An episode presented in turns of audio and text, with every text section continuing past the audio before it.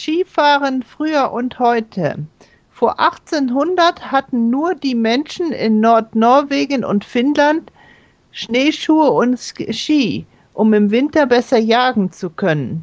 In Oslo, das damals Christiana hieß, wurde das Skifahren schon im 19. Jahrhundert zum Freizeitsport.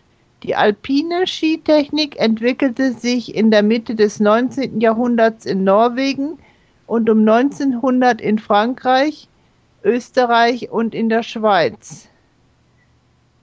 Äh, erst nach dem Ersten Weltkrieg wurden in den Alpen einige Skilifte und Bergbahnen gebaut. Das veränderte den Skisport total.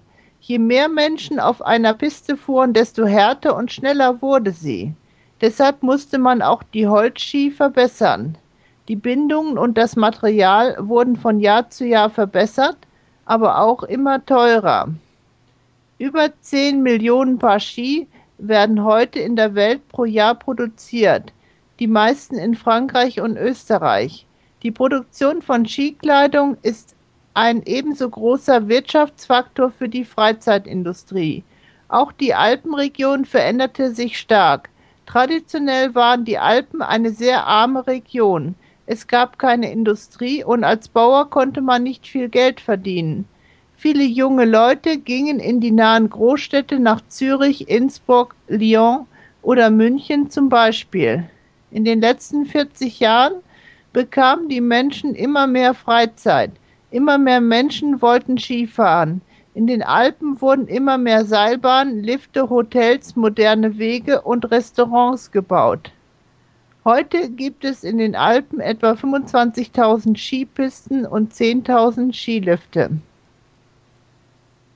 Aber es gibt auch neue Probleme mit der Umwelt. Unter den Skipisten wird die Vegetation, Gras und Blumen zerstört. Bäume und Büsche wurden auf den Pisten abgeschlagen. Das Regenwasser fließt zu schnell an, der Boden trocknet aus. Experten nennen diesen Vorgang Erosion. Man muss darüber auch dringend nachdenken. Es stimmt zweifellos sicher, dass Sport gesund ist. Skifahren kann aber auch ein gefährlicher Sport sein. Mehr als 200.000 Skifahrer verletzen sich in jeder Saison allein in der Bundesrepublik Deutschland. Und Verletzungen sind beim Skifahren oft schwerer als bei anderen Sportarten. Viele Skifahrer stehen lange am Lift, Muskeln und Knochen werden kalt und steif, dann passieren Unfälle viel leichter. Tageskarten für Lifte sind teuer, also macht man mit einer Tageskarte möglichst viele Abfahrten. Häufig sind Skiläufer aber nicht trainiert, weil sie das ganze Jahr in einem Büro arbeiten. Die meisten Skiunfälle passieren nach 15 Uhr, wenn die Skiläufer schon müde sind. Außerdem trinken viele Skiläufer ein paar Bier während der Mittagspause. Danach denken sie, dass sie wie die großen Sportstars im Fernsehen fahren können. Auch deshalb geschehen viele Unfälle. Und doch macht Skifahren Spaß. Und jedes Jahr fahren immer mehr Menschen in die Alpen und in die anderen Bergregionen.